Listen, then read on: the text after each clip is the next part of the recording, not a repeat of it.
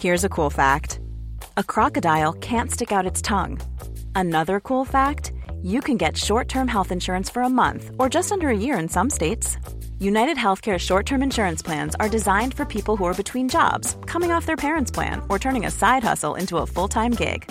Underwritten by Golden Rule Insurance Company, they offer flexible, budget friendly coverage with access to a nationwide network of doctors and hospitals. Get more cool facts about United Healthcare short term plans at uh1.com.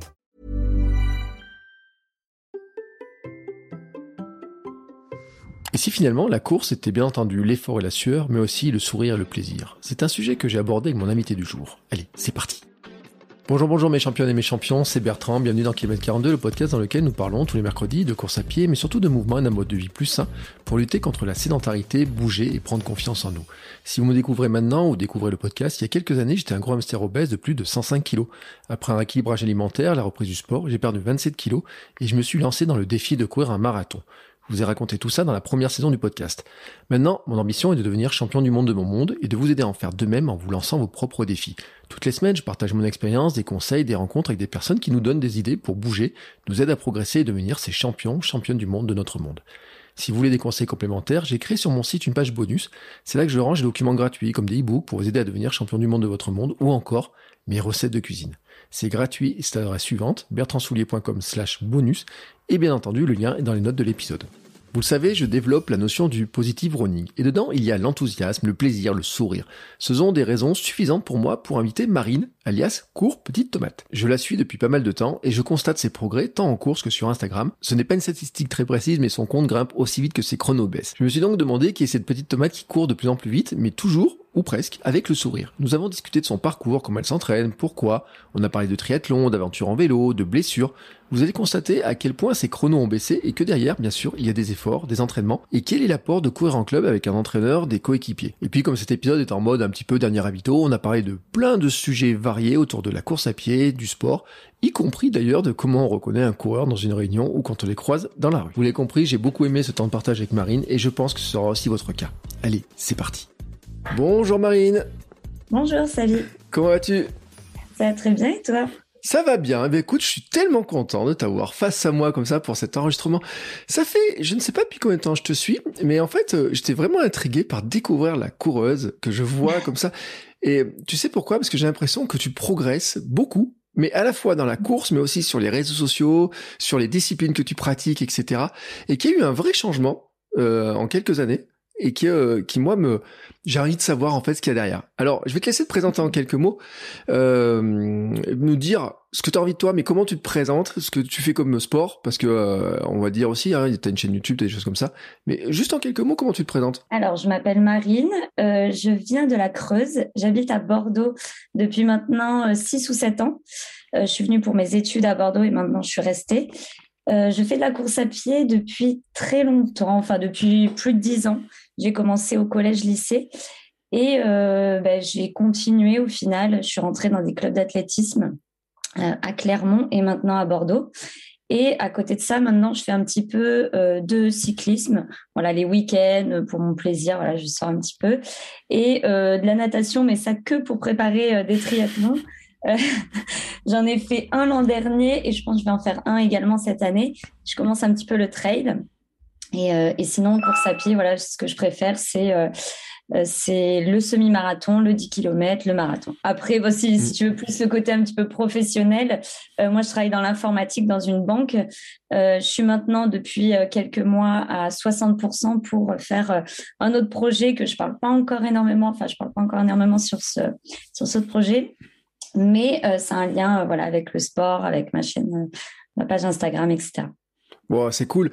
Euh, T'as dit que tu avais passé euh, combien de temps à Clermont? Trois ans? Euh, J'ai passé, oui, c'est ça, trois ans. Ouais. Bon, tu préfères Bordeaux ou Clermont? Je suis chauvin, mais tu as le droit de dire ce que tu veux. Hein.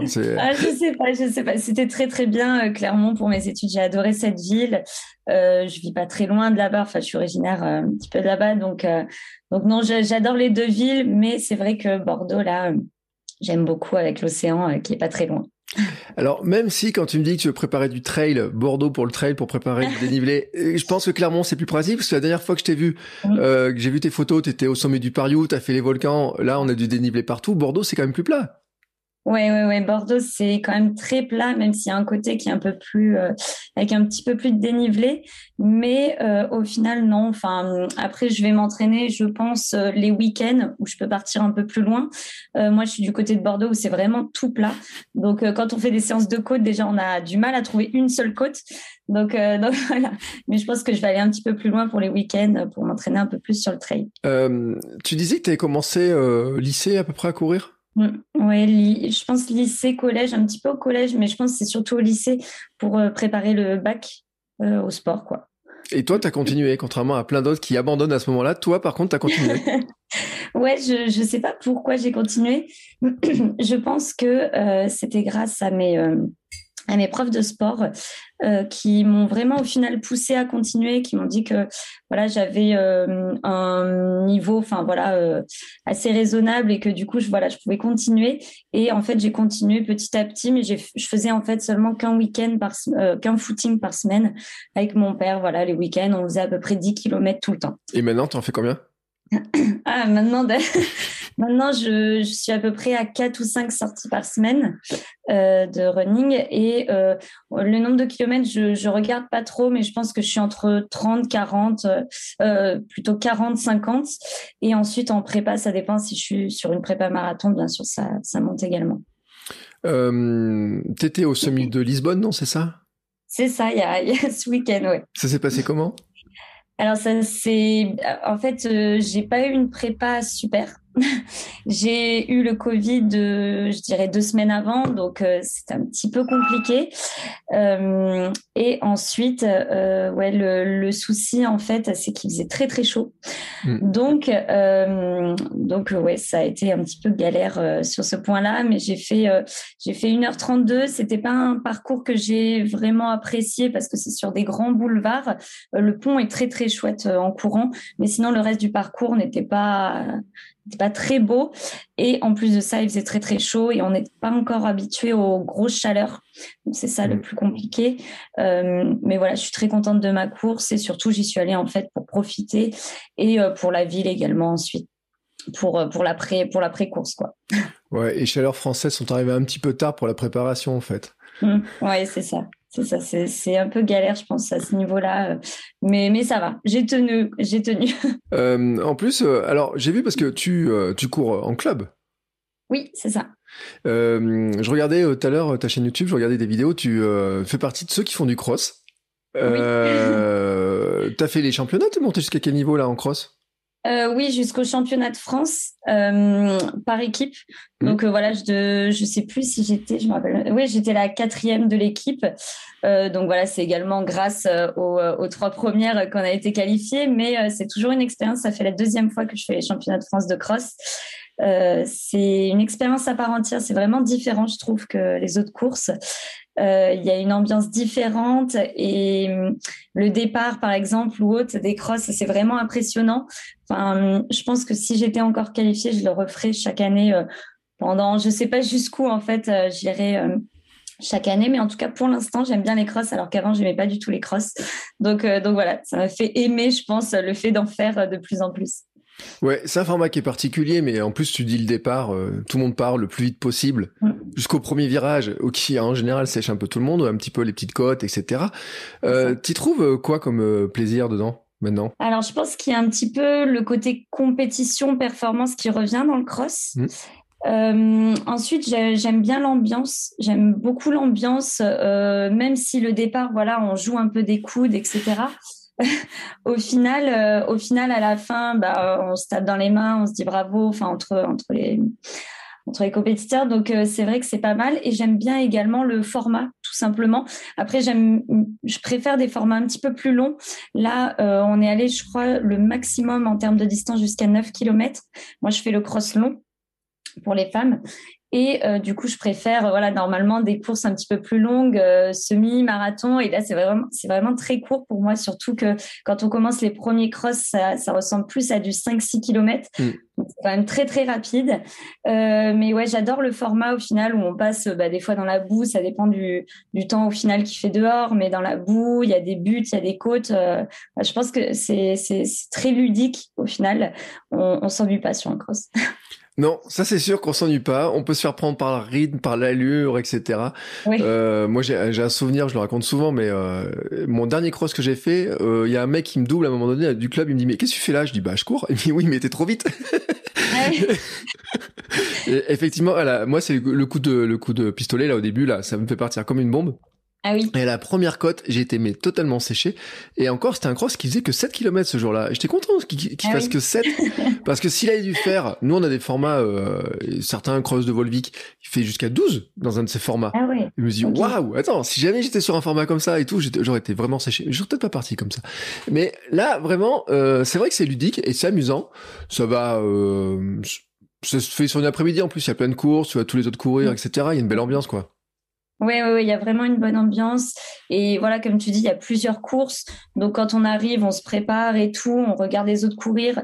Et ensuite, bah, quand nous, on a fini de courir, on regarde les autres du club, on va les encourager. Il y a vraiment un, esprit d'équipe parce que moi, je cours euh, la majeure partie du temps en équipe. On peut également courir solo. Euh, mais quand on est euh, plus quatre il me semble, le minimum. Euh, voilà, on peut courir en équipe dans son club. Donc au final, il y a vraiment un esprit qu'on retrouve pas ailleurs quand on fait son semi ou son marathon tout seul. Là, on court vraiment également pour l'équipe, pour le club. Donc c'est vraiment différent. Et toi qui cours en club, tu as déjà fait un équidène non, jamais. Non, non. non, j'ai jamais fait et je crois qu'on m'a jamais proposé. Alors, euh, je sais, je sais même pas. Euh, non, non, je sais, je sais pas pourquoi, mais euh, mm. en tout cas dans mon club, on n'en fait pas. Ouais. alors je rappelle pour ceux qui écoutent et qui sauraient pas ce que c'est un équidène, c'est un marathon en relais euh, alors, je sais plus l'ordre entre ceux qui courent 5, ceux qui courent 10 et puis le dernier qui court 7,5. Moi, j'en ai fait un et franchement, j'ai adoré. Si t'aimes courir avec cette ambiance-là, etc., le, mhm. le, truc, et que c'est vraiment super sympa. Euh, c'est une manière de courir totalement différente. Alors, c'est juste que il y a un petit peu de temps d'attente parce qu'on attend que les autres soient. Alors, quand t'es au quatrième ou cinquième relais, euh, t'attends un petit peu. Mais euh, c'est vraiment euh, super motivant, super boostant. Si un jour tu as l'occasion, je te, je te recommande. Alors vraiment, si t'aimes l'esprit d'équipe et tout, c'est vraiment euh, super sympa. C'est différent du cross parce que t'es sur, mhm. tu reviens sur des, alors le 5 ou le 10, c'est, c'est rapide hein, par rapport à ce que tu disais, mais c'est vraiment un format sympa et il y a moyen de se tirer bien la bourre avec les autres équipes en plus. Hein. Je peux te dire que ça. j'avais fait un, j'avais fait un marathon relais pareil, euh, mais voilà, c'était pas une équidène, mais euh, pareil, c'est ouais, c'est différent en fait. Comme on court pour l'équipe, c'est vrai que c'est sympa aussi comme format. J'aime beaucoup, mm. ouais. Comme les, comme les, les, triathlons également, où tu fais que un sport, voilà, ces choses-là. Alors, euh, je, te, je, disais que tu avais, en regardant ton compte, tu avais beaucoup progressé. Enfin, tu as vraiment beaucoup progressé en fait. Oui, peut-être. Euh, je, en fait, je pense que je m'en rends également pas trop compte. Euh, là, tu parles de, mon compte Instagram. Euh, bah, en fait, c'est-à-dire que à la fois comme tu cours, ton compte Instagram, parce que alors, en progression de ton compte Instagram, c'est vrai que le nombre d'abonnés euh, j'ai tu à 30 000 maintenant. Euh, ça a vraiment fait il n'y a, pas très longtemps, ouais. C'est la, magie des réels, ça j'imagine, qui est en train de, de pousser, pousser, pousser. Mhm. Mais en course aussi, et puis j'ai vu, il n'y a, pas longtemps, tu as publié des photos un petit peu à tes débuts et à maintenant. Oui. On voit aussi que, enfin, physiquement, etc., c'est, mhm. t'es vraiment, alors j'ai pas envie de dire pas la même, et un petit peu quand même. Oui. Euh, concernant la course à pied, du coup, euh, oui, bah, comme j'ai commencé au collège-lycée, mm. euh, je, je l'avais mis à un moment donné, mon chrono sur semi-marathon, mon premier semi-marathon, je l'ai fait assez tôt. je crois que l'âge minimum, c'est 16 ans pour un semi, il me semble. Je ne sais plus exactement, je me rappelle plus si je l'ai fait à 17 ou 18 ans. Bah, C'était assez tôt. Et, et oui, j'avais dû faire, je me rappelle plus exactement, mais 2 heures, 2 heures 20, il me mm. semble. Euh, et sachant que maintenant, bah, à Paris, il y a, il y a enfin, ouais, il y a quelques mois quand même, plusieurs mois, euh, j'ai fait 1h29. Euh, Donc, c'est vrai qu'il y a, il y a pas mal de différences. Je pense que c'est dû au fait que ben, j'aime déjà la course à pied, mm. sinon j'aurais jamais continué autant. Il y en a il y en a des fois qui me demandent où trouver la motivation ou autre, mais c'est vrai que je pense que j'ai rarement besoin de trouver la motivation pour aller courir. Et le fait d'être en club m'a fait énormément progresser. Euh, je pense que si j'avais pas eu d'entraîneur, si j'avais pas eu une personne, bah, par exemple les mardis, les jeudis et les dimanches euh, avec moi pour courir, je pense que j'aurais été beaucoup moins motivée. Euh, il y a la discipline, ouais, le fait de pas manquer d'entraînement. Et oui, a le fait, bah, enfin vraiment de d'aimer en fait ce sport et de continuer d'année en année à en faire quoi. Mm. Euh, donc le club, tu fais quoi? Tu as dit trois entraînements par semaine avec le club? Oui, c'est ça. Oui, oui. Euh, ben, généralement, euh, le mardi, du coup, on fait des séances, ça dépend euh, de, la, de la PPG ou des séances très, très rapides, donc mmh. du sprint, voilà, des choses comme ça. et le jeudi, on fait une séance VMA. Et le dimanche, on fait une sortie longue. Donc, ça va être du fartlek ou ça va être également bah, voilà, des, des sorties en forêt pour préparer les crosses, etc. Ouais, c'est là où on voit aussi que les clubs ça structure beaucoup parce que euh, on a, mm. moi quand j'étais en club j'avais à peu près la même séance d'entraînement. Hein. On avait un VMA courte le mercredi, VMA longue ou côte. Nous on avait les côtes forcément. euh, et puis celle que j'ai juste à côté de la maison, elle est comme ça donc pour moi c'est pratique. Euh, elle est même trop pentue pour préparer les marathons d'ailleurs parce que c'est un truc à exploser. Et après les sorties longues, mais on voit et c'est vrai que ceux qui euh, veulent progresser en course le fait d'avoir un club, des entraîneurs. Puis il faut le dire aussi, c'est que euh, tu as dû le remarquer, mais une séance de VMA, quand tu as quelqu'un du club à côté de toi, quand tu as tes coéquipiers, ou si tu essaies de la faire toute seule, c'est pas la même chose. Hein. Totalement. Oui, oui. Non, enfin, c'est totalement différent. Euh, le fait d'avoir quelqu'un devant, euh, moi, je sais qu'on est un petit groupe. Enfin, je suis passée par plusieurs groupes, voilà, dans tous les clubs. Euh, le fait d'avoir là, on est, on n'est pas beaucoup. Je pense qu'on est une dizaine dedans, et c'est super parce qu'au final, c'est en fonction de d'également notre niveau. Mm. Et, et, donc, au final, les gens qui sont autour de nous, bah, on en a un peu devant, on a un peu des personnes derrière, et on se tire tous, et ça motive en fait. c'est c'est vraiment ça qui change, ouais, la, motivation. Et, euh, et pareil, en fait, dans, enfin, je suis passée à Clermont dans le club à Clermont, je suis passée également euh, là, à Bordeaux, à Talence. Euh, c'est toujours la même chose. Ouais, c'est s'il y avait pas ça, je pense que j'irais beaucoup moins courir que euh, surtout les séances VMA sur piste. Ouais. T'étais où à Clermont comme club? Euh, alors j'étais, enfin comme je faisais mes études à Clermont, euh, j'étais pas dans le club de, de Clermont même, le club d'athlètes, mais j'étais dans un, euh, ça s'appelle le SWAPS, je crois, ah c'est le club pour les mmh. étudiants. mais j'étais au CESO, je sais pas si tu mmh. connais, mais mmh. voilà c'est le ah, bah, c'est là où le stade qui est fermé, ouais, voilà. C'est là où tu vois que ça court, etc. et tout. Voilà, ça. Euh, non, mais je fais un petit clin d'œil au Clermontois qui écoute parce qu'après il y en a ceux qui sont du CUC et il y a les, je regarde les comptes officiels des clubs qui suivent un peu mon profil, etc. Alors j'en fais un petit coucou entre ceux de Cournon, pour du Château, le CUC, etc. Ceux qui organisent les courses. Euh, j'oublie personne. Je voulais, j'aurais pas voulu oublier tes anciens coéquipiers, etc. Ça m'aurait embêté qu'on on a un incident diplomatique euh, ah, entre, entre franges clermontoises. Euh, le, tu, tu disais donc euh, finalement le club, c'est vrai que ça. Je suis d'accord avec toi sur l'histoire de ça te il y a des jours t'as pas franchement envie d'y aller puis tu dis ouais je vais retrouver les autres etc il y a des mhm. séances dans lesquelles on va on va essayer d'aller puis peut-être aussi je sais pas si toi si tu fais partie de ces gens là mais moi j'avais des gens en club ce qu'ils aimaient bien en fait c'est d'arriver et qui sait pas à s'occuper de savoir s'ils devaient aller vite doucement c'est quelqu'un qui leur dit on va faire ça on va faire ça on va programmer et tout oui, exactement. Euh, ben, je suis un peu. Alors, j'aime beaucoup euh, enfin voilà, apprendre des choses sur la course à pied, etc. Mais je suis également un petit peu comme ça en mode Bon ben, j'arrive. En fait, euh, notre entraîneur nous envoie également la séance avant, mais des mm. fois je la regarde pas du tout. En fait, je ne sais pas. Et, euh, et je pense que c'est mieux aussi parce qu'il y a certaines séances VMA qui peuvent être, euh, voilà, quand on la quand on la lit, ça peut être très difficile. On va se dire voilà, ça va être horrible et tout. Moi, je suis plus du genre à, arriver à pas savoir ce qu'on va faire et au final à, à, noter à la dernière minute sur ma main mes temps, voilà, qu'il faut que je fasse. Et, et c'est très bien également parce que je sais qu'il y, y, avait certaines personnes, voilà, qui arrivaient et qui stressaient déjà pour mm. la euh, pour, pour ce qu'on allait faire sur la piste ou autre. Et au final, euh, au final, moi, je suis assez détendue là-dessus. Je prends vraiment la course à pied comme vraiment du plaisir. Donc, euh, donc, donc, voilà, c'est ça passait généralement bien. Et c'est vrai, et les trucs, il y en avait, moi, ils mettaient les temps, ils rentraient tout sur la montre. Alors dès qu'il y avait un petit changement, ah, on n'a pas fait le truc ça et on va pas faire ça, etc. Euh, et puis en plus nous on courait sur une piste de 200 mètres et piste de 200 mètres ah avec les GPS des fois, il y a, y a, un petit peu des pièges parce que tu te rends compte que des fois, tu fais un poil plus ou un poil moins les virages sur les GPS, la précision. Mhm. Et donc, ils regardaient, alors certains, ils faisaient 200, ils essayaient vraiment d'avoir les 200 mètres pile.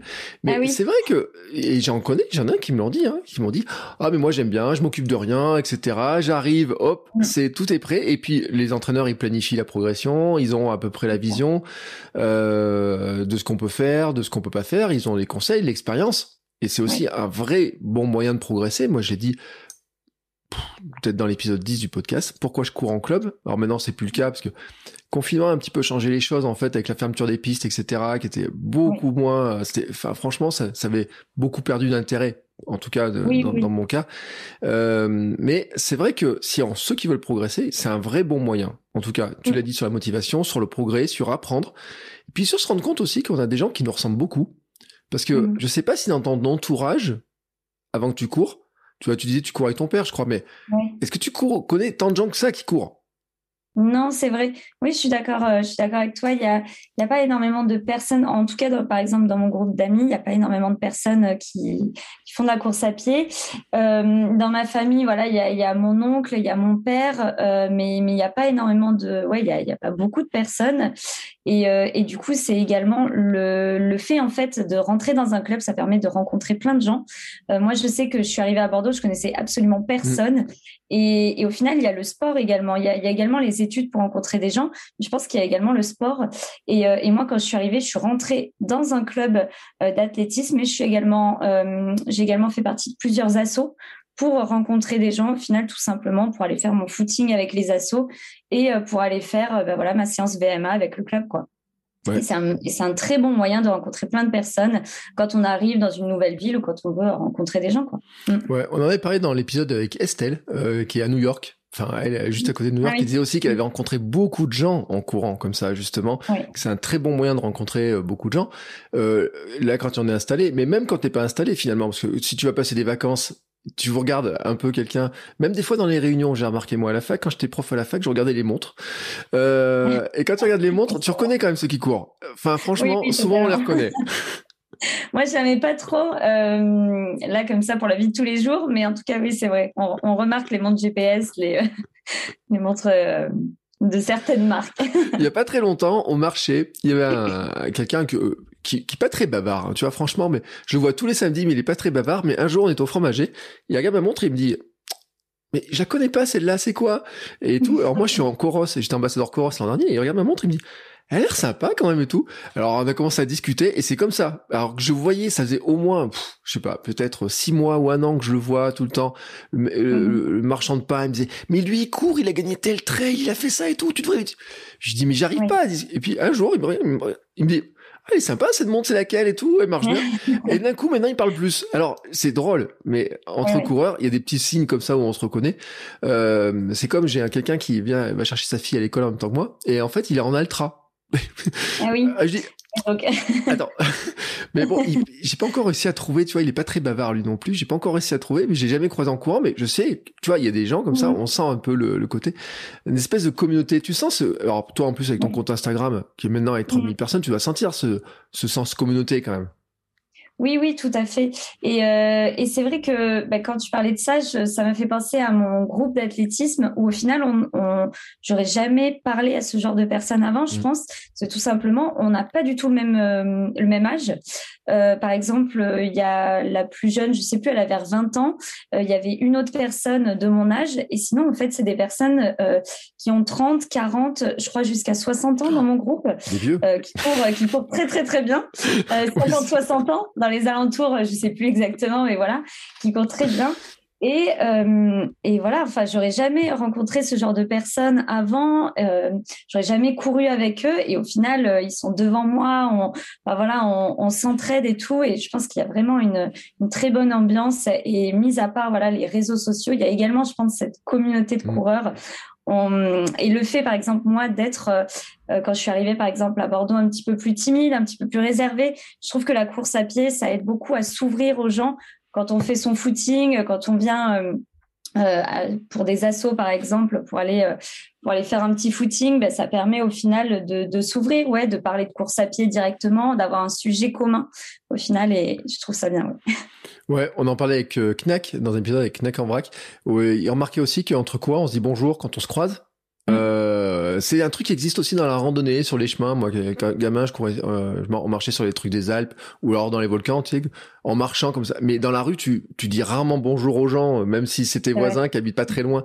encore, ça dépend un peu des coins, mais euh, il y a des gens que tu finis par voir, tu leur dis bonjour. Alors quand en courant, moi, à la mm. limite, toi, hier, j'étais presque surpris parce que je dis bonjour à des gens qui courent. Et euh, mais peut-être qu'ils m'ont pris pour un bizarroïde parce que je courais pieds sur les chemins.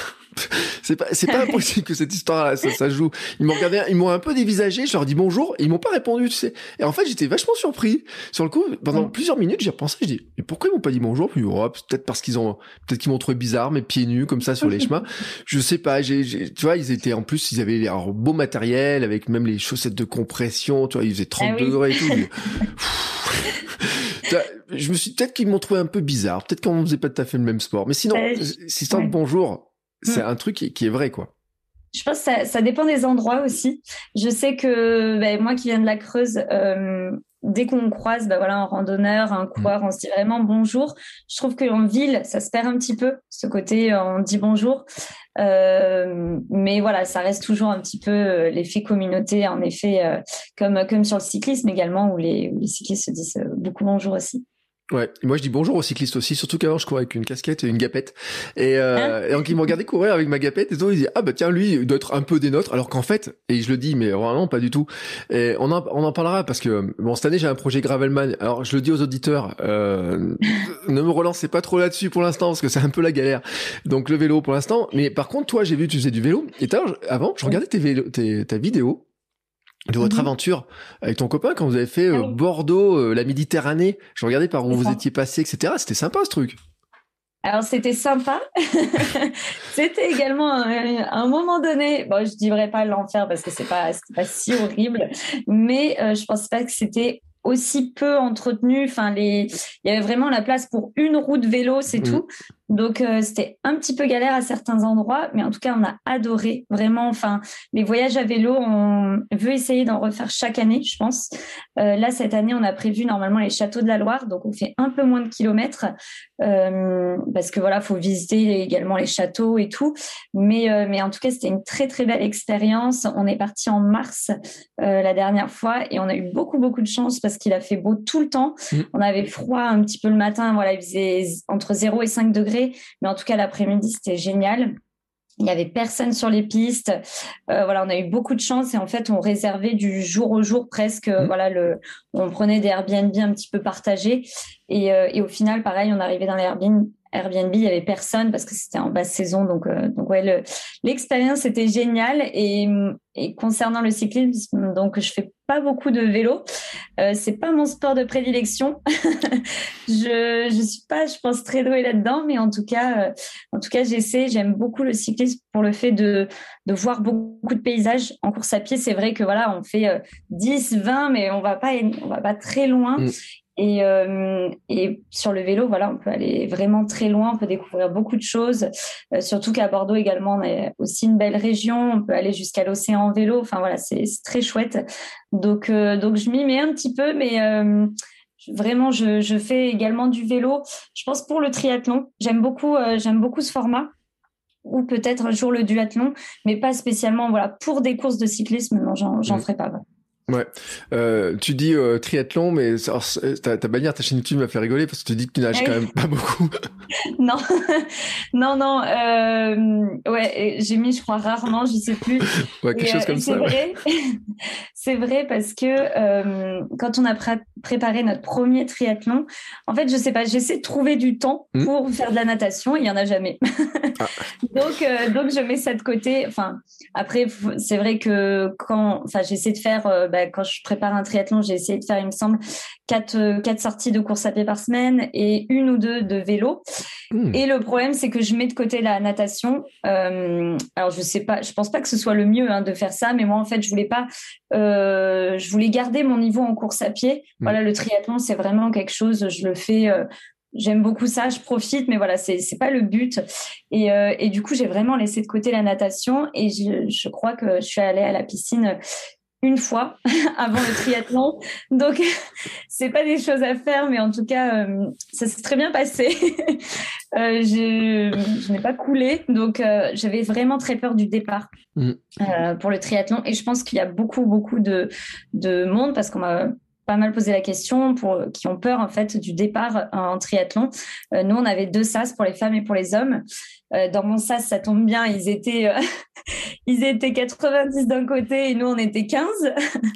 Donc, euh, donc voilà. Mais, euh, mais ouais, j'avais très peur de, de, ce moment où le fait de ne pas voir dans l'eau, parce que voilà, il y avait l'eau assez trouble également. Euh, c'est pas top top. Et au final, ça s'est très bien passé. J'ai, euh, comme il y a du monde quand même autour, et même si on se marche pas, on se nage pas dessus, ouais, ça c'est plutôt pas mal passé. Mais j'en avais parlé avec Marine Leleu euh, de, de, cette histoire-là parce que je lui ai dit bah moi je voudrais faire un Ironman et tout, mais alors la natation je nage déjà comme une enclume et en plus euh, il y a les départs etc. Elle m'a dit de toute façon, elle m'a dit c'est pas là que tu gagnes beaucoup de temps ou quoi que ce soit, mais t'en perds pas tant que ça non plus. C'est-à-dire que, mm. et tu le vois d'ailleurs, il y a un exemple qui est très connu, c'est Laurent Jalabert, euh, qui en cyclisme mm. refait tout le monde sur de l'Ironman, mais et puis mais qui court aussi très vite. Et puis bon, il a progressé dans tous les domaines maintenant pour être champion du monde. Mais, euh, enfin, ou il est champion du monde ou en tout cas au qualifié au champion du monde. mais mm. elle m'a dit, tu perds pas tant, tant que ça en fait. C'est-à-dire que même si tu pars, elle me dit, tu te mets tout derrière tu fais ton mm. truc. De toute façon, le truc c'est pas t'épuiser parce qu'après tu vas le rattraper sur le vélo, tu vas le rattraper sur la course, etc.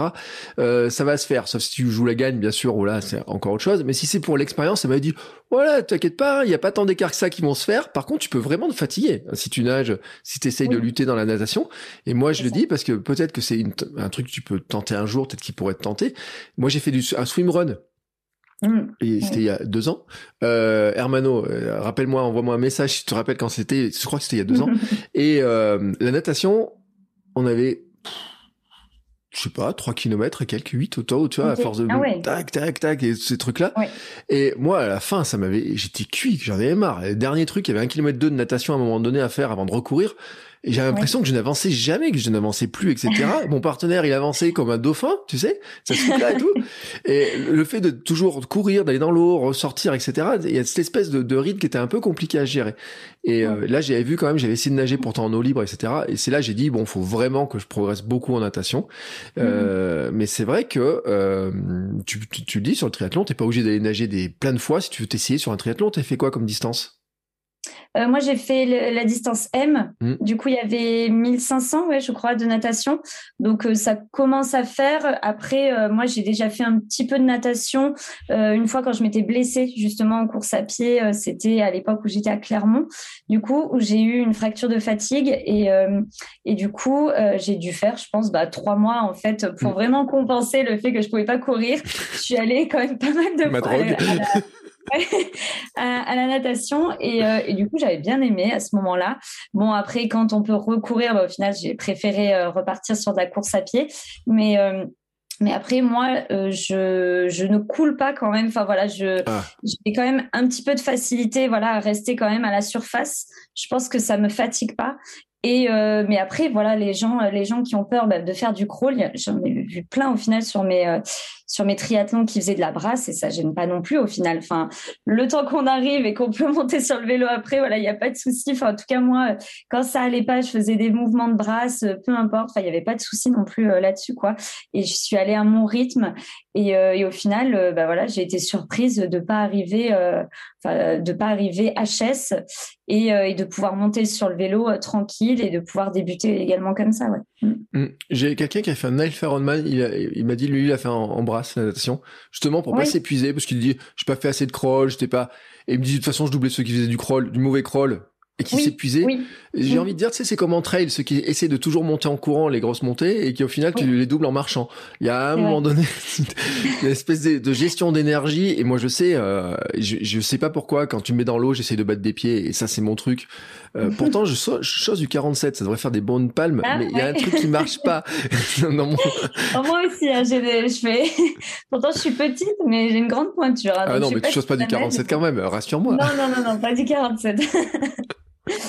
Mais ouais, ça, ça peut peut-être aider. Non, mais c'est surtout le fait déjà, je pense, d'apprendre à, à, rester un petit peu à la mm. surface pour euh, pour pas se, se fatiguer. Et ensuite, voilà, avoir la technique, ça, ça vient au fur et à mesure. Mais moi, je je nage, enfin, basique, quoi. Enfin, voilà, c'est pas exceptionnel, c'est pas horrible non plus, mais, euh, mais voilà, je tiens. J'aurais dû, je pense, y aller plus parce que ça m'a au final fait peur.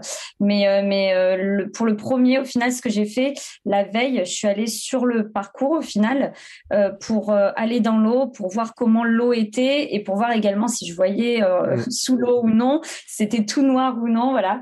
Et, et j'ai testé pour voir si j'allais pas avoir peur également. Enfin voilà, il y en a qui ont des crises de panique si, euh, sur le départ ou quoi. Et au final, non, ça s'est très bien passé. Enfin, voilà. Mais je pense que c'est quelque chose également à faire si on n'est pas trop loin. Euh, du triathlon, c'est d'aller tester euh, voilà la veille ou la semaine avant un petit peu l'eau pour pour voir comment ça se passe également en eau libre quoi. Ouais, et puis c'est une bonne idée aussi de tester les combinaisons. Euh, si on se peut nager avec combi, pas combi, etc. Moi sur le swimrun, je sais que j'avais loué une combi et mm. j'ai et je, jour-là, je le regrette. Je dis, j'aurais pu être avec la trifonction parce que je m'étais entraîné avec une trifonction pendant tout le temps.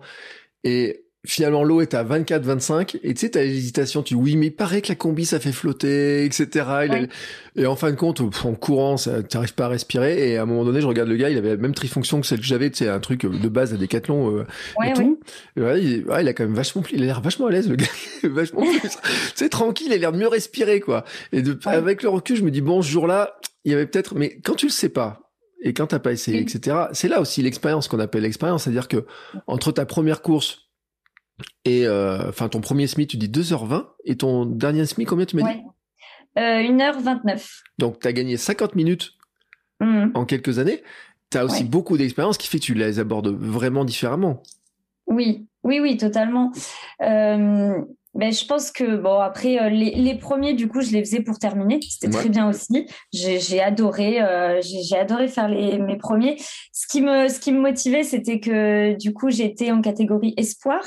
Et, euh, et à l'époque euh, et à l'époque il y avait pas énormément de monde dans ma catégorie. Mm. du coup au final ben, quand je faisais deux heures et ben je montais sur le podium à chaque fois. Donc donc ça me et puis peut-être que voilà je faisais des petites courses aussi voilà et, du coup ça, ça me motivait je pensais c'était également ce côté qui me motivait. Euh, le fait également de faire ça en famille, euh, aussi un petit peu avec mon père, avec mon oncle. Euh, et, et, oui, j'aborde pas ça de la même manière. Enfin, j'ai là maintenant, j'ai plein de j'ai une routine un petit peu euh, d'avant-course. J'ai une routine euh, la semaine un petit peu avant, enfin deux, trois jours avant. Euh, alors qu'avant, ben, voilà, je, je, faisais des erreurs et j'ai fait des erreurs. Il y a, il y a sur des courses où, où j'ai, je me suis vraiment mal sentie, notamment d'ailleurs sur mon premier marathon.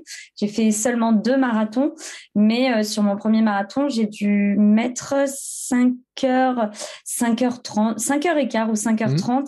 Et, euh, et le dernier, donc à Rotterdam, j'ai mis 3h20. Euh, donc j'ai gagné quand même pas mal euh, d'heures là cette fois-ci. Ce qui est logique. Et tu doubles la distance, tu, doubles, tu gagnes le double de temps. Hein.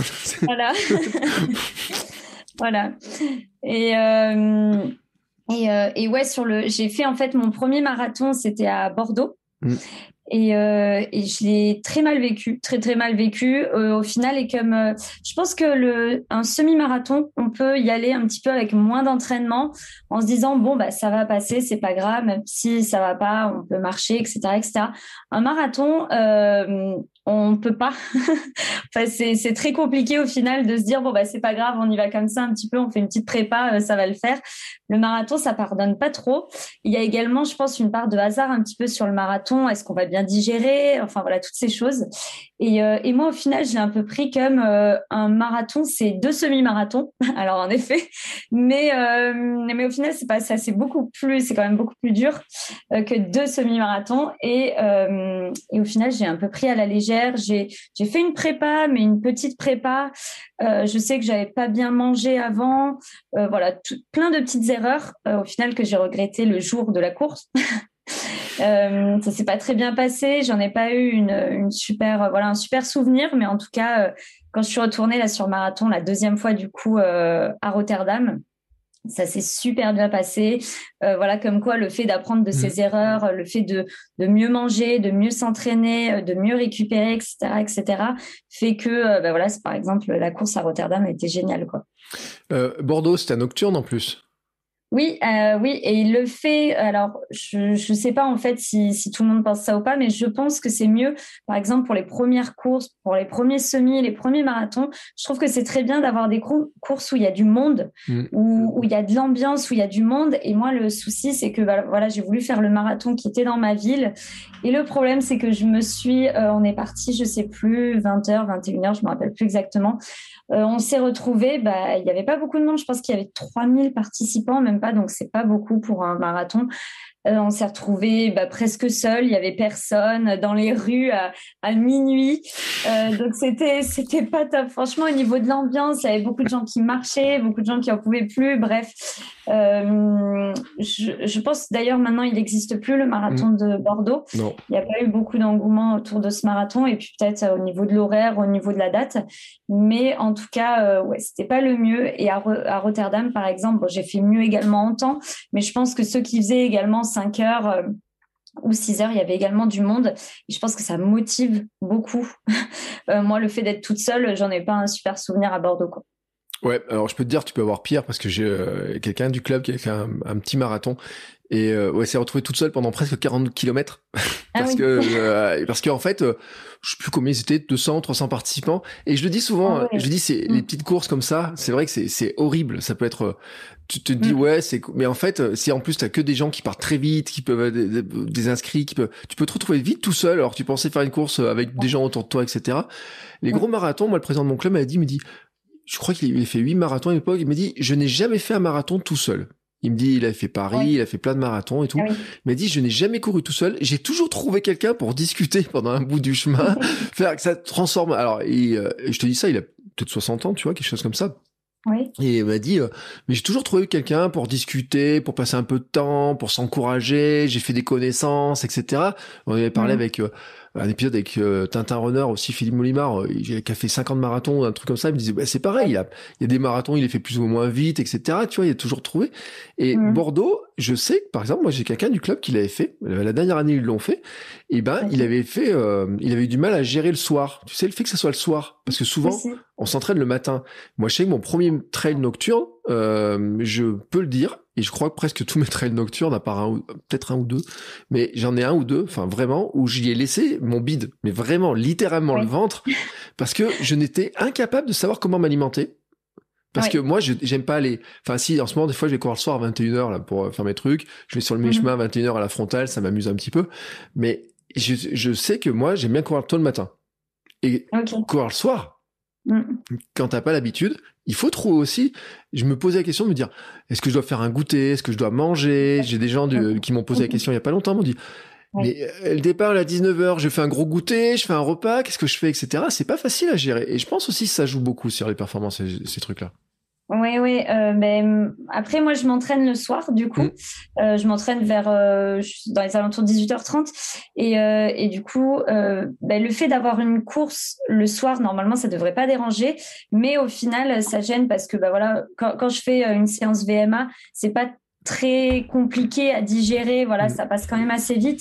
Alors que un marathon, le soir, faut vraiment gérer toute la journée, toute la digestion de la journée. Et justement, pendant ce marathon à Bordeaux, euh, le plus gros problème qu'il y a eu, c'est que j'ai pas du tout digéré. À partir du premier 5 km, ça a été l'enfer. Et après, au final, on, subit quoi. Donc, euh, donc ça sert à rien. Je l'ai, je l'ai terminé, mais euh, mais mais il y a plein de, de, personnes qui ont des problèmes gastriques, etc. donc donc c'est pas évident. Ouais. Le marathon, il y a aussi cette part un petit peu de hasard, ce qui m'a fait également sur le marathon de Rotterdam, le dernier. J'ai, je pense que je me suis un petit peu euh, sous-nourrie entre guillemets, mmh. euh, d'avoir la peur au final de pas digérer. Il y en a beaucoup, je pense, qui ont qui ont ce problème-là en marathon de la digestion que c'est assez compliqué.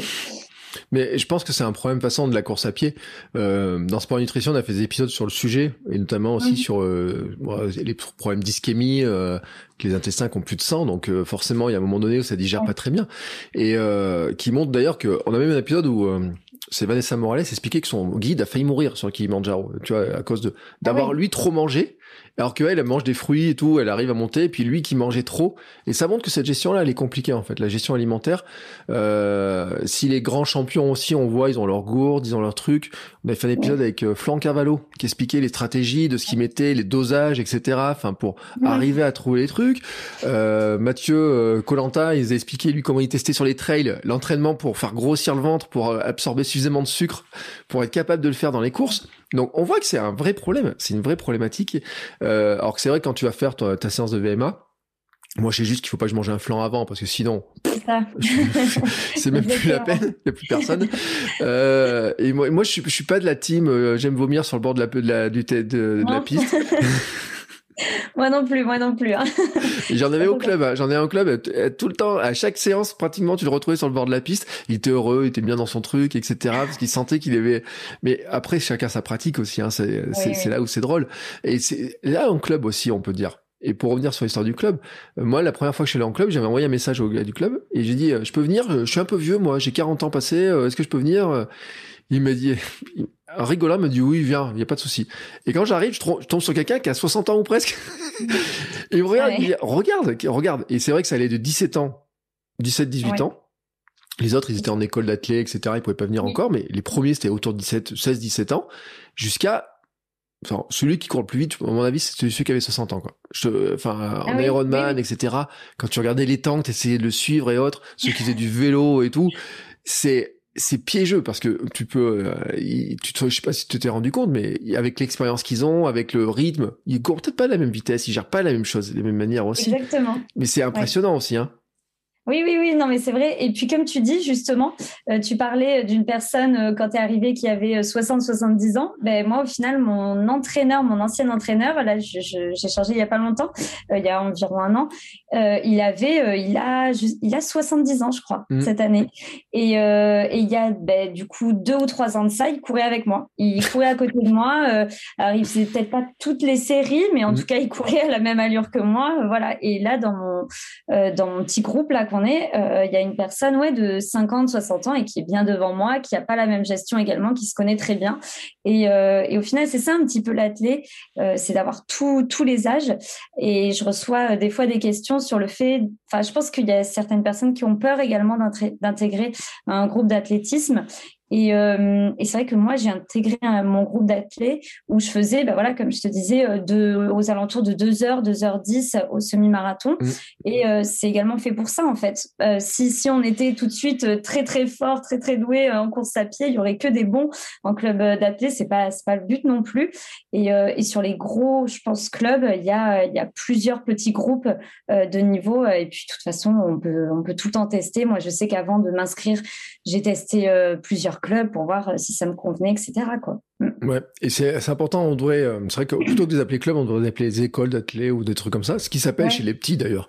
On appelle oui, ça l'école d'athlétisme, mais chez les vieux aussi, on en a besoin parce que euh, qui c'est qui m'a dit, c'est qui qui m'a dit ça? Un invité m'a dit, ben, euh, il me dit la course à pied, c'est le seul sport où on pense qu'on n'a pas besoin d'apprendre à courir.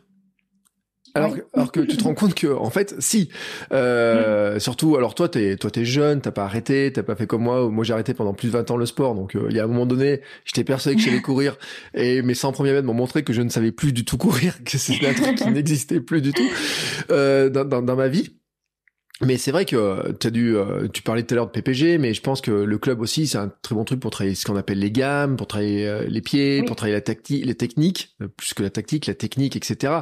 Et c'est là où aussi où tu te rends compte que tu as certains exercices qui font aussi beaucoup de bien. Et dans ta progression, tu as dû mesurer aussi tout ça. Oui, oui, et le fait également, je pense, de ne pas se blesser. Alors, bien sûr, ça arrive hein, en club, euh, en club d'athlétisme, voilà, des personnes qui se blessent, mais euh, le fait de ne pas être en surcharge, en surentraînement tout le temps, etc. Le fait qu'il y ait un entraîneur qui te dise quoi faire et, euh, et que toi, au final, euh, ben voilà, tu, tu fasses vraiment la prépa, euh, ça permet de pas se blesser. Ça permet également, comme tu dis, de faire de la PPG. Alors moi, j'en aurais jamais fait toute seule. j'aime pas, j'aime pas toutes ces choses. Donc donc, euh, donc voilà. donc, euh, donc le fait d'être en groupe, euh, d'avoir un esprit de groupe, le, gainage par exemple qu'on fait à la fin ou les étirements, ouais, ça, ça peut, ça peut aider. Donc, euh, je sais que c'est des choses que, par exemple, moi, hors, hors athlète, hors, euh, hors club, je, je, ne fais rarement le gainage, oui, mais la PPG ou des choses comme ça, je pense que si j'avais pas de club, je ne le ferais pas. Et pourtant, c'est très important également. Ouais. Ouais, après, c'est pas le plus drôle. Hein. C'est sûr que c'est pas le. Ceux qui arrivent. Alors, moi, je fais mes 5 minutes tous les matins avec mes petits exercices, etc. Surtout aussi un peu pour m'assouplir parce que je suis raide comme un bâton. Ça, c'est mon côté footballeur et puis, euh, bah, vieux schnock aussi, quoi. Faut, faut, faut, le dire ce qui est. Hein. C'est par, par moment, il y a un truc où je suis. Euh, c'est ça. Mais c'est vrai, j'en vois certains qui font un quart d'heure, 20 minutes, 30 minutes tous les matins sur mon Strava. je les vois les. les, les... Je dis, waouh! Enfin, franchement, il faut de la motivation, etc. C'est vrai que c'est pas le plus drôle. C'est pas le, c'est pas le plus drôle. Mais c'est vrai que ça fait partie aussi des trucs importants. Euh, quand il y a quelqu'un qui te demande là comme ça, tu vois, parce que je pense que tu reçois plein de messages de gens qui disent ah mais moi aussi j'aimerais courir, etc. Qui demandent des conseils. Tu leur dis quoi? Comment comment c'est quoi toi pour toi qui t'a fait Tu as le sentiment qui t'a fait le plus progresser? Ce qui m'a fait le plus progresser, c'est la régularité, je pense. Ouais. Euh, si, si je devais choisir un, une chose, c'est la régularité, le fait de ne de ne pas au final. Euh, enfin, j'ai pas eu beaucoup de coupures. Euh, et, euh, et, le fait, voilà, par exemple, que mon entraîneur me dise, ben voilà, il y a trois entraînements par semaine, ben, je respecte les trois entraînements. Je fais pas plus, je fais pas moins parce qu'il y a une période, voilà, ben, quand on a, quand on est très motivé et des fois quand on débute, on veut faire trop. Et le problème, c'est que ben, je reçois voilà beaucoup de messages qui me demandent comment être motivé, comment progresser, etc. Mais je reçois également beaucoup, beaucoup de messages qui me disent je suis blessée, comment faire? Là, je peux pas, euh, je peux pas trop aider, mais en tout cas, euh, en tout cas, il y a, y a, beaucoup de blessures dans la course à pied et le fait euh, d'avoir un entraîneur, etc. Parce qu'on me demande est-ce que tu t'es blessé déjà une fois? Parce que ça fait un petit moment que voilà, j'ai pas eu trop de soucis. Euh, ben ça aide au final à, à jauger. Et, euh, et, ouais, je pense que c'est la régularité euh, le facteur premier. Et ensuite, c'est le fait d'avoir un entraîneur et d'avoir un groupe d'athlètes. Mm. Mm. Mais je te confirme que le, la blessure, en plus c'est quelque chose qui te ralentit, mais énormément, qui te fait régresser. Euh, Moi, j'ai perdu trois points de VMA hein, pour, avec mon opération du genou, donc c'est que c'est dur d'aller chercher, d'aller les récupérer et tout. Hier, j'ai fait des 400 mètres et tout. J'ai dit mais c'est pas possible. J'ai regardé mes temps. Euh, je me suis dit mais c'est incroyablement comment on régresse et c'est un redébut par certains aspects. Alors après, par contre, j'ai couru beaucoup plus. J'ai une année, ce que je disais il y a 15 jours, c'est que j'ai couru beaucoup plus depuis que j'ai été blessé parce que j'ai couru totalement différemment. Et c'est une, mmh. une remanière. Puis j'ai pensé, ça m'a permis de penser aussi à une manière de pourquoi je cours et qu'est-ce que ça m'apporte vraiment. Mais je le dis vraiment, et tu as raison de le préciser, c'est que il faut éviter absolument la blessure. Parce que euh, les petites blessures, bon, si un jour t'as un peu mal à une jambe ou un truc comme ça, tu peux, tu fais une pause, ça va. Mais quand c'est une grosse blessure et une fracture de fatigue, t'as dit trois mois, t'as eu d'arrêt? Euh, j'ai eu trois mois d'arrêt, ouais. Ouais, ouais. Après, c'est, ça a été au final, euh, enfin, c'est vrai que je, je faisais pas énormément d'entraînement, mais au final, bah, par rapport à mon niveau, par rapport à ce que mon corps pouvait euh, euh, engendrer, je pense, c'est bah, au final, c'était déjà trop. Mm. Euh, on, on, se dit tout le temps que bah, voilà, oh, bah, je fais pas 5-6 fois, donc je vais pas me blesser. Bah, moi, j'ai eu une fracture de fatigue alors que je faisais trois entraînements voilà, par semaine, quelque chose comme ça. Donc, alors que là, j'en fais 5 plus 6 ou 7 avec le renfort. Enfin bref, voilà. Donc, donc c'est pas pareil. Non, mais le corps évolue. Hein. C'est après, euh, alors ce qu'on appellerait la clinique du coureur appelle ça la quantification du stress mécanique. On a parlé avec Thomas Laure Blanchet il y a pas longtemps aussi parce que quoi, je m'étais blessé à la préparation de mon premier marathon. C'est justement cette histoire-là de de, de trop d'efforts d'un coup. Quand je suis allé voir, il m'a dit ouais mais normal, dixième semaine de prépa, euh, c'est le moment où on pense qu'on va attaquer le moment où c'est plus calme parce que on, on rentre dans la période d'affûtage, on, on, baisse le, mais en fait on a tellement chargé juste avant que c'est là où ça finit par craquer. Et il m'a dit me dit tous les marathoniens que j'ai qui viennent, c'est à, à ce moment-là qui sont blessés. Il m'a dit c'est ah systématiquement parce que c'est la hausse du, du volume. Et il m'avait dit un truc qui m'a marqué, j'en ai pas parlé la dernière fois avec lui, mais qui, qui j'ai trouvé intéressant. Il m'a dit c'est vrai qu'il y a aussi tous ceux qui se blessent, par exemple, qui se souviennent qu'ils ont fait du sport dans leur euh, il y a longtemps et qui d'un coup se remettent comme s'ils avaient arrêté que la veille en fait. Et ça, tu sais où je l'ai où je l'ai senti, c'est après le confinement. Toi, je sais pas comment t'as géré le confinement, mais à part que vous avez fait du vélo, etc. Là, après le, le truc. Mais pendant le, premier confinement, j'avais pas couru. Et ben, la troisième semaine, je crois, j'ai voulu faire le mariole en fait, mais ça c'est à cause d'Instagram. J'ai voulu faire des photos Instagram, mais tu sais, avec des belles photos, t'as la belle posture, etc. Je me suis dit, je vais faire quelques accélérations. Et ben bam, mal au mollet. Et... Oui, pendant le confinement. Quoi. Juste à la sortie du confinement, tu sais. Et, ah ça, c'est un truc qui montre que, effectivement, euh, notre corps s'adapte. Il peut se désadapter aussi, etc. Et que on a ces. Euh, c'est-à-dire que ce que toi tu fais maintenant, bah il y a combien d'années? 5-6 ans? Oui, oui, oui, voilà, c'est ça. Tu n'étais pas capable de le faire euh, et que tu es capable de faire ce que tu fais maintenant parce que tu t'es entraîné, etc. Et c'est mm. aussi ce qui est le message à faire passer. C'est vrai que c'est important sur la régularité. Oui, oui, oui. Et puis ce, je pense que la course à pied permet de connaître son corps de plus en plus également. Euh, le fait de savoir euh, quand on est fatigué, quand est-ce qu'on doit un petit peu lever le pied, etc. Au début, c'est normal, on, ne sait pas. Et après, au fur et à mesure, moi, je sais qu'il y a certains moments où je me dis bon, bah, je vais aller un petit peu moins vite. Je sais que cette séance, ça va être compliqué, etc. Donc, euh, donc voilà. Mais je sais qu'il y a mon ostéo qui m'avait dit que pour progresser, il y avait également ce ce parallèle entre on va presque se blesser, mais on ne se blesse pas. Et c'est là, c'est à ce moment-là qu'on performe également mm. euh, euh, à ce niveau. c'est compliqué euh, de, jauger un petit peu les deux, les deux côtés. Ouais. il faut trouver la bonne dose qui permet au corps de progresser, qui dit bah attends là il faut que tu progresses, mais qui soit pas trop importante pour que justement tu arrives à ne pas te blesser. Et c'est un petit peu toute La, la, difficulté de des choses. Et puis on le voit que c'est difficile à gérer parce que euh, il y a des gens euh, qui sont blessés. Moi, je connais quelqu'un, euh, je citais dans un mail il y a pas longtemps, qui fait des préparations marathon, mais qui dans chaque préparation marathon se blesse dès que la charge, le volume augmente, etc. mais qui vient aussi la manière de courir, tu vois, qui vient de plein de choses. On, m'a posé une question sur Instagram ce matin sur la périostite. Comment j'ai fait pour me débarrasser de ma périostite? Et quand je dis ce que j'ai fait, on me dit, ouais, punaise quand même. Euh, changement de foulée, euh, changement de cadence, euh, renforcement des pieds, etc. Mais c'est aussi ces petites phases, et je l'ai pas fait en trois jours, hein, bien entendu. changement de foulée, ça fait des, je sais pas combien de temps j'y travaille, à tel point que l'autre jour j'ai voulu imiter mon ancienne foulée. Et ben je n'y arrive plus. J'étais mmh. assez content de mon histoire ah parce que je suis avant je talonnais comme un malade quand j'ai commencé. et ben maintenant l'autre jour j'ai voulu faire une vidéo de démonstration de comment d'éviter de talonner et je n'arrive plus à talonner. J'ai dit tiens c'est là aussi où le corps évolue. Mm, c'est ça. Ouais, ouais, mais après, ça, on apprend aussi des choses, je pense, quand on se blesse. Et euh, euh, moi, par exemple, quand j'ai eu mes trois mois d'arrêt, c'était c'était la fin du monde, j'avais l'impression.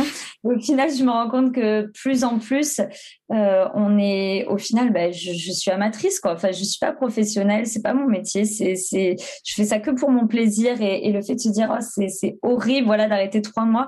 Euh, je pense que quand on est coureur, c'est c'est très difficile quand on court beaucoup, mais euh, ça m'a permis également, voilà, bah, de souffler, de faire autre chose. Par exemple, comme je te disais, de découvrir euh, la natation. Et au final, maintenant, bah, voilà, ça m'a permis de faire un petit peu de triathlon. Enfin, il y a plein de choses. Et je pense que les blessures, ça arrive, mais je pense qu'il faut également apprendre aussi des blessures et, et se dire, bah, par exemple, comme moi, voilà, que moi, je me suis souvent dit et je me le répète de plus en plus parce que c'est compliqué, mais que je suis amatrice et que voilà, je c'est que pour mon plaisir. Donc, euh, donc voilà, il n'y a pas de, il a pas de souci avec, avec ça, quoi. Je euh, mm. Alors, tu dis amatrice, mais on pourrait dire aussi quand même avec euh, peut-être une hygiène de vie globale qui est mm. un peu, moi, ce que j'appelle le semi-athlète ou semi-pro, en fait. C'est-à-dire que, parce que, et, en plus, je pourrais même dire presque pro dans certains aspects, parce que peut-être même, alors tu peux peut-être pas faire la sieste comme ferait un pro, qui a ses temps, mm-hmm. etc. Mais je pense que sur ton équilibre alimentaire, ton repos, etc., es aussi, tu fais très attention. Oui, je fais attention. Après, euh, je suis de nature comme ça. Enfin, je mm. le fais pas pour la course à pied. Euh, le fait de, de bien manger, voilà, j'aime beaucoup les légumes, les fruits, euh, manger local, etc. je le fais pas du tout, je pense, pour la course à pied. je le fais parce que, bah, déjà, je, je digère pas énormément de choses, du coup le quand, quand voilà je mange trop gras ou voilà trop sucré etc ben je, me retourne vraiment tout le temps après vers des légumes des fruits euh, ou autres. Donc euh, c'est vraiment enfin j'aime avoir cette hygiène de vie globale. J'aime pas me coucher après minuit j'aime pas euh, pas beaucoup dormir. Enfin bref c'est moi je pense plus que pour la course à pied. Mais en tout cas je pense que ça aide également à, à ce niveau là ouais. Ouais, en fait, tu es une athlète par nature, en fait, tu t'en rends pas compte. je sais pas, mais non, je pense pas, mais euh, mais en tout cas, euh, en tout cas, j'ai pas eu de. Enfin, on, voit euh, certaines fois sur les réseaux ou autres, oh, ben, j'ai fait mon premier 10 km en en 40 minutes, etc., etc. Moi, c'était pas du tout le cas. Et, voilà, c'est ça qui est chouette également de montrer ce côté que euh, que oui, j'avais une, une, bonne hygiène de vie même avant, même quand j'étais jeune, etc. Enfin voilà, quand quand j'ai commencé euh, la course à pied et même maintenant, mais c'est pas pour ça que euh, directement j'ai couru très très vite et, euh, et j'ai progressé au fur et à mesure du temps. Mmh. Et tu parles de temps, on a parlé plusieurs fois de tes temps, ta progression. J'ai pas l'impression quand même que tu en parles tant que ça de tes temps quand tu sur ton compte Instagram mmh. notamment en fait. Ben, j'aime bien les, les, deux côtés en fait. Ce qui est compliqué, c'est que les personnes me disent non, ben, moi j'aime courir pour le plaisir. Mmh. Et euh, j'en parlais d'ailleurs, il me semble, une fois en story. Et euh, ce, qui, ce qui pour eux, j'ai l'impression, est l'inverse de courir pour la performance. Alors que moi, j'expliquais en story que c'était euh, enfin que quand j'allais sur des séances VMA, quand euh, je faisais euh, euh, mes sorties longues avec le club, quand je, je, crachais mes poumons sur la piste, etc., etc. c'est des choses que j'aime. Enfin, c'est vraiment préparer un marathon, avoir une prépa quand même compliquée, où il faut être discipliné, ou par exemple, ben voilà. Euh, on peut pas faire apéro tel moment parce que dans une ou deux semaines c'est mon marathon etc voilà ben c'est c'est ça aussi euh, la course à pied. Euh, ouais, je pense que euh, non, je suis un peu, euh, je sais pas comment dire. Euh, ouais, la, la, performance et le plaisir pour moi vont avec. Et le fait sur les réseaux sociaux de moins en parler, je pense c'est le fait pour pas que les personnes également se disent bon bah je suis moins forte que toi ou je suis enfin en fait je recevais également beaucoup de messages oh non tu vas tu vas trop vite ou voilà enfin plein de choses comme mmh. ça et euh, j'ai envie de dire que ben, moi, il y a plein de monde qui court également plus vite que moi. Et, euh, et voilà, pour, euh, pour le fait de, de, moins se comparer entre coureurs, euh, même si j'aime beaucoup ce côté également performance et j'essaie en fait d'allier un peu les deux. Quoi. Ouais, mais un jour j'avais fait la réflexion aussi, euh, j'ai dit j'arrête de partager mes, euh, mes, mes, trucs sur mes, mes Stravas sur mon Instagram. Mmh. En disant, bah, de toute façon, ça a un intérêt pour moi, mais pas grand, pour grand monde autre. Mis à part que quand je dis que je suis un coureur lent, vous vous rendez compte de ce que c'est dire d'être un coureur lent. Et je me rends compte qu'à l'époque, j'étais pas si lent que ça, mais que maintenant, je suis beaucoup plus lent. Donc, maintenant, je peux dire, je suis un coureur super lent. L'autre jour, j'ai fait la blague, j'ai dit qu'un escargot m'avait gagné une course contre moi un matin. Euh, mais en fait, c'est vrai qu'il y a une espèce de, de sentiment et euh, qu'on a abordé dans certains épisodes avec notamment des coureurs un peu lourd, tu sais. Quand je dis un peu lourd, on a mis des obèses, etc. Euh, Et qui sentent, qui ont un syndrome de l'imposteur en fait dans la course. C'est un truc euh, et que moi j'ai eu, tu sais, quand je suis allé au club, tu sais, tu disais, euh, on va au club, je sais pas si c'est trop pour soi, etc. Moi, la première fois que je suis allé au club, je me suis dit, mais franchement, est-ce que j'ai le droit d'aller dans un club alors que je cours euh, depuis euh, six mois, sept mois, un an, j'ai envie de préparer un marathon, j'ai envie d'avoir des gens qui m'accompagnent. Mais euh, franchement, euh, je cours super lentement. Euh, les autres, ils vont courir comme des lapins. dans mon mhm. club, il y avait une championne de France, espoir, tu vois, en course de montagne, etc. Alors, et c'est là où on se rend compte que les groupes, la mixité, les faits que bah des fois il faut s'écarter de la ligne quand ça va plus vite que toi, puis c'est tout quoi. Et mais le Strava c'est aussi un élément de comparaison où il y a les gens ils regardent le temps, ils regardent le truc.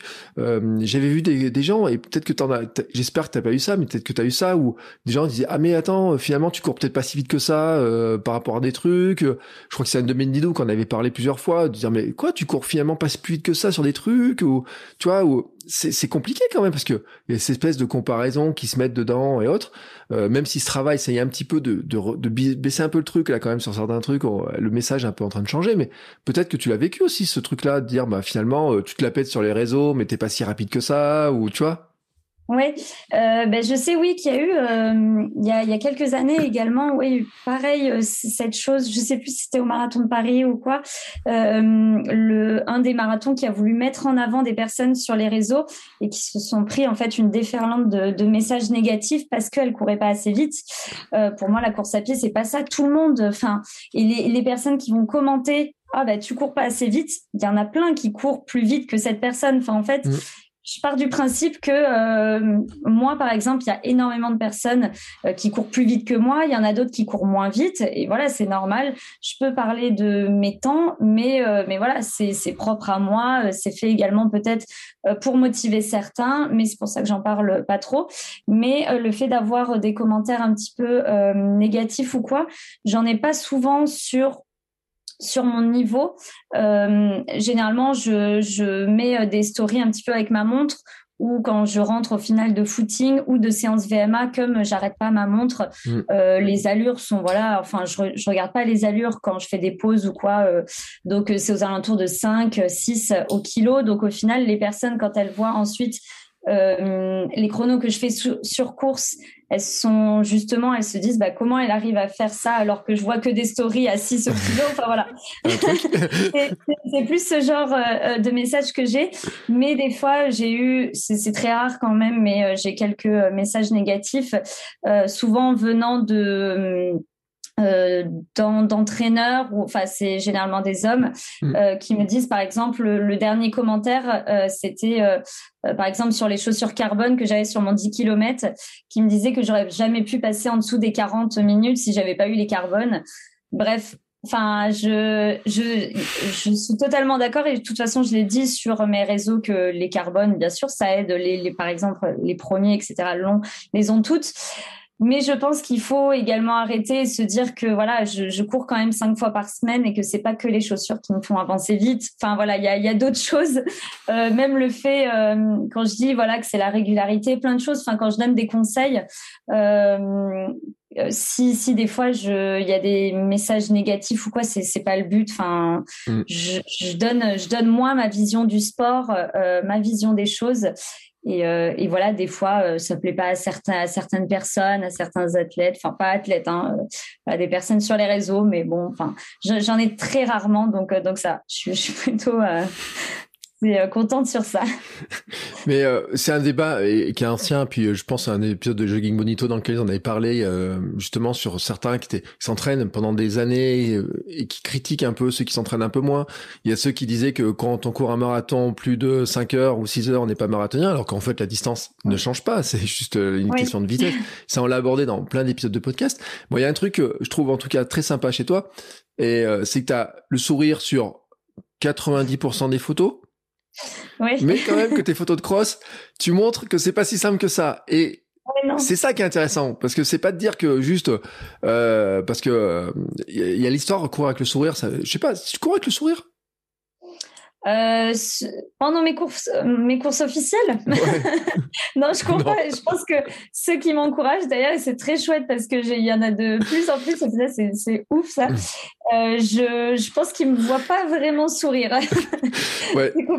Il doit se dire bon, c'est un peu différent de ce qu'on voit sur sur les réseaux, mais c'est vrai que le euh, t'as as une vision. Enfin, même tu partages. Et quand j'ai 90% de sourire, mais euh, c'est euh, j'ai pas fait le calcul précis, mais en tout cas, c'est mm. largement ça. Donc il y a une large, moi ce que j'appelle le positive running, c'est-à-dire c'est vraiment ce que tu as parlé aussi, c'est le plaisir de dire que on court à sa manière, chacun à sa manière, dans un côté très positif, etc. Et tu partages bien. Mais c'est vrai que c'est intéressant aussi de, de voir que bah, finalement, euh, si on cherche un peu, on voit aussi, bah oui, sur le cross, c'est euh, ou sur des séances, etc. C'est pas facile et les efforts, ils sont réels, etc. Si tu as gagné autant de temps, c'est qu'à un moment donné, la séance de VMA, les séances de seuil, etc. Bah, t'y as donné aussi, quoi. Ouais, je suis, d'accord avec toi et, euh, et je voulais à un moment donné plus le mettre en avant euh, parce qu'au final, le, souci, et c'est pour ça qu'on voit, qu'on voit pas, je pense, sur les réseaux, c'est que bah, quand on fait une séance VMA, il y a personne pour euh, voilà être derrière pour te filmer ou autre. Moi, il y a pas grand monde pour me filmer et, c'est vrai que c'est, c'est un peu compliqué de montrer également entre guillemets la douleur des fois durant les séances VMA, mais mais oui, tout, par exemple tous les jeudis c'est vrai que c'est des séances qui sont quand même très très difficiles et, euh, et on le montre un peu moins. Et c'est vrai que c'est pour ça que je pense je reçois des, des messages comme quoi c'est bizarre que que je fasse 6 au kilo et qu'ensuite j'arrive à faire euh, un semi comme ce week-end en 1h32. Enfin, les gens ne comprennent pas. Et, euh, et j'aimerais le mettre plus en avant. Le problème, c'est que c'est bah, plus compliqué parce que quand je suis dans ma séance, je peux pas non plus m'arrêter et dire bah, je fais une pause, je prends une photo, une vidéo, etc. voilà, c'est c'est un peu bizarre et il n'y a pas non plus quelqu'un voilà qui va consacrer euh, euh, ma séance pour me filmer ou autre. Donc euh, donc voilà, je montre un peu moins, mais ce serait intéressant ouais, de, de montrer ce que j'étais là. Mm. Mm. Non, mais au moins déjà de le dire, de rappeler aux gens que si tu fais ce temps-là sur un semi, c'est pas non plus un coup de bol et c'est pas juste parce que tu avais une paire de chaussures qui va vite ou quoi que ce soit. T'as pas les chaussures qui courent plus vite, même si bon après le débat carbone ou pas. Et, j'ai fait une blague le jour sur quelqu'un sur qui disait qu'il avait battu son temps sur sur 10 km grâce aux chaussures carbone, etc. Et je dis mais ça se trouve, tu aurais couru encore plus vite pieds nus, parce que ça se trouve, c'est tout le travail que tu as fait avant de mettre ces chaussures-là qui te permet d'avoir ça, et c'est aussi un petit peu le sens, c'est-à-dire que tu as fait quoi? Une course avec des carbones? Euh, ben, j'ai fait mon dernier 10 km. En fait, j'en ai acheté, j'en ai acheté une paire il y a pas très longtemps et notamment à l'origine, je pense que c'était pour mon marathon. Et euh, justement, quand je les ai testés, euh, j'ai failli me blesser avec mm. celle-ci. Du coup, j'ai pas fait mon marathon avec, mais j'ai fait mon semi, mon semi, mon semi, mon dernier semi, enfin les deux derniers semis et un 10 km également avec. Ouais. Mm. Mais alors, bien sûr, ça, je rebondis plus, certes. Enfin, enfin, moi, je l'ai dit de toute façon sur mes réseaux, mais c'est pas ça qui fait toute la différence. J'ai fait mon, marathon euh, sans, sans les carbones ça s'est très bien passé aussi. Euh, j'ai également fait un temps euh, que, que je voulais aussi sur marathon. Donc, voilà, je pense qu'il y a il y a un peu ce côté, oh, c'est des carbones, du coup, voilà, il coup, il va péter, il va exploser son record. Je pense que c'est c'est pas le cas. Enfin, il y a également l'entraînement. Il y a également aussi, je pense, et c'est une des raisons pour lesquelles euh, je pense que je l'ai acheté aussi, c'est le fait euh, mental un petit peu euh, dans la tête. Euh, mm. Quand on regarde, quand j'étais dans le SAS par exemple à Paris autour de moi, ben, tout le monde a des carbones. Et, et, au final, ben, dans ta tête, si tu te dis bah mince, ils l'ont tous, ils vont tous rebondir plus que moi et moi non. Et, et, au final, comme ça, je me suis dit, je me mets à égalité avec les gens qui sont dans le mon SAS à peu près autour de moi. Et, euh, et voilà, c'est tout. C'était pour ça. Et je les mets très rarement. Donc, euh, je pense pas que ce soit un très bon investissement vu le prix. Donc, euh, donc moi, je les ai eu. Enfin, je les, je les avais trouvés à l'époque vraiment, vraiment moins chers mm. en promo. C'est pour ça que j'avais voulu tester. Mais mais voilà, je ne vais pas les changer tous les 200 km comme pour certains. Quoi. je ne suis pas professionnelle, donc voilà, c'est pour ça. mais c'est très agréable de courir avec, je trouve pas. Ouais. Bon, écoute, pour finir quand même, moi j'ai une petite question. C'est parce que finalement on l'a pas dit, mais il vient d'où ton petit nom sur Instagram, court petite tomate? Alors, euh, tout le monde me pose la question. Au final, c'est très basique. Je, il n'y a pas d'explication, en fait. Parce que le problème, c'est que je ne suis même pas rouge quand je cours. Donc, ça vient pas de la couleur. Ben, ça pourrait faire. Bah euh, oui, moi, c'est ce que je pensais, comme tout le monde. non, non, c'est juste que je cours, je suis petite et j'aime les tomates, tout simplement. il n'y a pas d'explication à ça. Et après, ça peut faire appel, euh, appel, oui, comme je disais, euh, à la couleur rouge quand on court. Mais voilà, moi, c'est pas le cas pour moi. Euh, j'ai de la chance sur ça, voilà. Et est-ce que tu as des, alors, est-ce que tu as des, projets de cette année, des courses qui sont déjà planifiées? Est-ce que tu as des choses? Et puis, est-ce que tu as un rêve, une course que tu aimerais absolument faire? Euh, alors, euh, des projets, j'ai euh, deux trails, du coup, comme je le disais. un dans les Alpes en août et un, le trail des Crêtes à Espelette en juillet. un triathlon, du coup, je pense que, ouais, là, le triathlon de Paris, qui est en juin. Et ensuite, euh, du coup, là, ça va être, euh, je pense, c'est tout pour l'instant. Et je pense que je mettrai un marathon en fin d'année. Je sais pas encore lequel.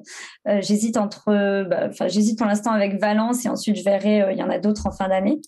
et ensuite, un rêve. Je, je pense que j'aimerais beaucoup faire le marathon des sables. Euh, je sais pas pourquoi. ça me, je me suis dit avec la dune du Pilat qui est pas loin de chez moi, je vais vouloir m'entraîner. tu la montes 100 fois, peut-être que. Voilà, c'est ça. Euh, non, je pense c'est pour un petit peu l'événement. Enfin, le fait, euh, je pense déjà, j'aimerais beaucoup commencer par un half. Euh, il y a le, il y a le format half, et ensuite pourquoi pas faire le marathon des sables. Ça pourrait être très chouette. J'ai jamais, en fait, j'ai, fait beaucoup en, en ayant fait euh, le club d'athlètes, enfin en, étant dans un club d'athlétisme, euh, fait beaucoup de courses, bah, des crosses, des 10 km, des mm. semis, voilà, des choses un petit peu basiques. J'aimerais beaucoup un petit peu essayer de faire des, des challenges, enfin voilà, comme comme le marathon des sables, etc. Et euh, pourquoi pas ben, le marathon de New York et, euh, et, le marathon de Londres. Ça pourrait être deux, deux courses très très chouettes. C'est un petit peu basique entre guillemets euh, pour les marathons, mais mais ouais, je pense que c'est ce qui me fait rêver la ville et, et le marathon. Mais et je te comprends, hein, moi j'ai dit un jour euh, j'irai à New York euh, et tout. Alors je sais pas si c'est avec toi, avec quelqu'un d'autre, à quelle année on pourra le faire, mais en tout cas bon, euh, moi s'il fallait que je me qualifie autant, tu vois, j'ai dit j'irais bien à Boston, mais alors s'il faut que je me qualifie autant, alors vraiment falloir, ou alors il faudrait que je sois vraiment en catégorie vétéran, vraiment très très très vieux, tu vois, pour rentrer dans les temps. Et encore, et encore, j'en suis même pas certain. mais notre ambition à nous ici, tu vois, sur sur le podcast, c'est de devenir des vieillards et des vieillardes galopantes, bondissantes, etc. tu vois, de courir le plus longtemps possible. Donc ça va le nourrir. Et j'ai une dernière question quand même. Euh, je, je, disais ton compte Instagram qui progresse très vite, mhm. euh, très fortement. C'est quoi le secret? Ah, euh, On va déjà poser la question. Je ne sais pas si, je pense pas qu'il y ait de secret. Alors je pense que déjà le, il faut être passionné. Mm. Euh, vraiment, moi, je me suis mise sur les réseaux euh, justement quand je suis arrivée à Bordeaux, quand je connaissais personne. Ça me permettait de parler à d'autres gens, voilà, de partager un petit peu. Et, euh, et surtout, je voyais d'autres personnes qui partageaient la course à pied. Je voulais faire pareil. Au final, partager mon quotidien de coureuse. quel est le secret? Je pense que ben, le fait de, pareil que la course à pied, en fait, j'ai l'impression que c'est un petit peu la même chose, d'être régulier, de faire ce qu'on aime et, euh, et voilà de, de, trouver un petit peu euh, la chose qui te correspond. Moi, je pense que pareil, comme tu le disais, c'est le sourire. Euh, J'aime beaucoup beaucoup les vidéos, donc je fais pas mal mm. de reels. Il y a plein de choses comme ça, mais dans un premier temps, c'est vraiment aimer ce que tu fais parce que franchement, publier euh, comme je le fais, bah, par exemple, une fois par jour, à peu près, un petit peu moins, hein, un petit peu moins qu'une fois par jour. Euh, ben, si tu n'aimes pas, si t'aimes pas ça, tu, tu continueras pas. Moi, je le fais depuis, euh, depuis, je sais plus, 2017 et, euh, et, et, au final, on, on me demande si, si j'arrive à en vivre ou quoi à côté. Enfin voilà, c'est, c'est pas non plus le but, mais, euh, mais ça demande beaucoup, beaucoup de boulot pour ensuite, voilà, le, le retour. Donc, euh, donc voilà, si, si t'aimes pas ce que tu fais, voilà, ça servira à rien. voilà. Et eh ben écoutez, on a tous les conseils. Euh, en tout cas, moi, je pense que ce qui marche, c'est aussi l'enthousiasme. C'est quand on partage l'enthousiasme et on revient sur les histoires de sourire, etc. Mais l'enthousiasme global, je pense qu'en fait, il est communicatif. Et donc, c'est aussi ça qui, euh, je pense, euh, fonctionne beaucoup. Euh, bah, écoute, tu sais, il manque juste à rappeler où est-ce qu'on peut te suivre. Oui, bah, sur sur Instagram, sur la page Court Petite Tomate. Donc je mettrai bien sûr tous les liens dans les notes d'épisode. Je mettrai aussi euh, le lien vers la chaîne YouTube. Et pour ceux qui vont regarder, parce qu'on l'a pas dit, hein, la traversée, enfin on en a parlé, mais on n'avait pas dit que c'était entre Bordeaux et la Méditerranée. Euh, votre périple à vélo, puis il y a d'autres vidéos qui ont, qui ont, été faites euh, sur les crosses. D'ailleurs, tu fais des retours, tu fais des vlogs, tu expliques un petit peu comment ça se passe sur les différentes courses. Donc comme ça, les gens pourront voir un petit peu l'envers. C'est super intéressant de voir un petit peu l'envers du décor. Moi, j'en faisais aussi à une époque des vlogs de courses, mais euh, j'en fais moins en ce moment parce que je fais plus de courses. bon. Donc et les vlogs d'entraînement euh, en ce moment c'est un peu, euh, j'en fais un peu moins. Je fais des, mais après je fais des petits réels aussi comme ça. Et je regardais, t'as des formats qui sont sympas, tes mini vlogs sont, sont assez sympas. oui, mais je fais ça parce que j'ai moins de temps sur YouTube. Mm. Et YouTube, ça demande encore plus de temps qu'Instagram. Du coup, j'aimerais énormément passer sur YouTube, mais pour l'instant, j'ai pas le temps. Donc voilà, je me consacre à Instagram. Eh bien, écoute, euh, petite tomate, euh, je te souhaite de bien courir. En tout cas, merci beaucoup, Marine, pour le temps passé avec toi. C'était super sympa de, ben, de découvrir, en fait, euh, qui était ce, la personne derrière ce, ce beau sourire qu'on voit sur, sur Instagram. Bien entendu, je mets tous les liens dans le note de l'épisode. N'hésitez pas à aller bah, te suivre hein, pour suivre tes aventures. je te souhaite une belle préparation pour ce que tu as préparé. Bon, j'ai noté que mois de juin, c'est dans pas longtemps quand même pour nager. Il va peut-être falloir nager un petit peu, peut-être. Préparer. le triathlon. Je te souhaite une belle réussite. Merci beaucoup pour le temps passé avec nous. Et puis nous, eh ben, écoutez, on se retrouve la semaine prochaine pour un nouvel épisode avec notre invité. Je vous dis pas qui c'est, mais vous verrez, on va encore bouger, bouger, bouger. Et c'est ce qui nous donne le sourire. Ciao, ciao. Bon, c'est encore moi. J'ai un dernier petit mot à vous dire avant de vous laisser écouter un autre épisode de podcast. Si vous avez apprécié cet épisode, je vous invite à vous abonner, bien entendu, au podcast. Vous pouvez le faire sur Spotify, Apple Podcast et tous les lecteurs de podcasts, mais aussi, si vous le voulez, à laisser une petite note 5 étoiles sur Apple Podcast. Vous savez que ça aidera le podcast à se faire découvrir et à permettre à plein de gens de découvrir aussi les vertus du mouvement. Allez, ce coup-là, je vous laisse et je vous souhaite à tous une très belle journée. Selling a little or a lot? Shopify helps you do your thing however you cha-ching. Shopify is the global commerce platform that helps you sell at every stage of your business. From the launch your online shop stage to the first real life store stage, all the way to the did we just hit a million orders stage. Shopify is there to help you grow. Shopify helps you turn browsers into buyers with the internet's best converting checkout. 36% better on average compared to other leading commerce platforms because businesses that grow grow with Shopify. Get a $1 per month trial period at Shopify.com slash work. shopify.com/work.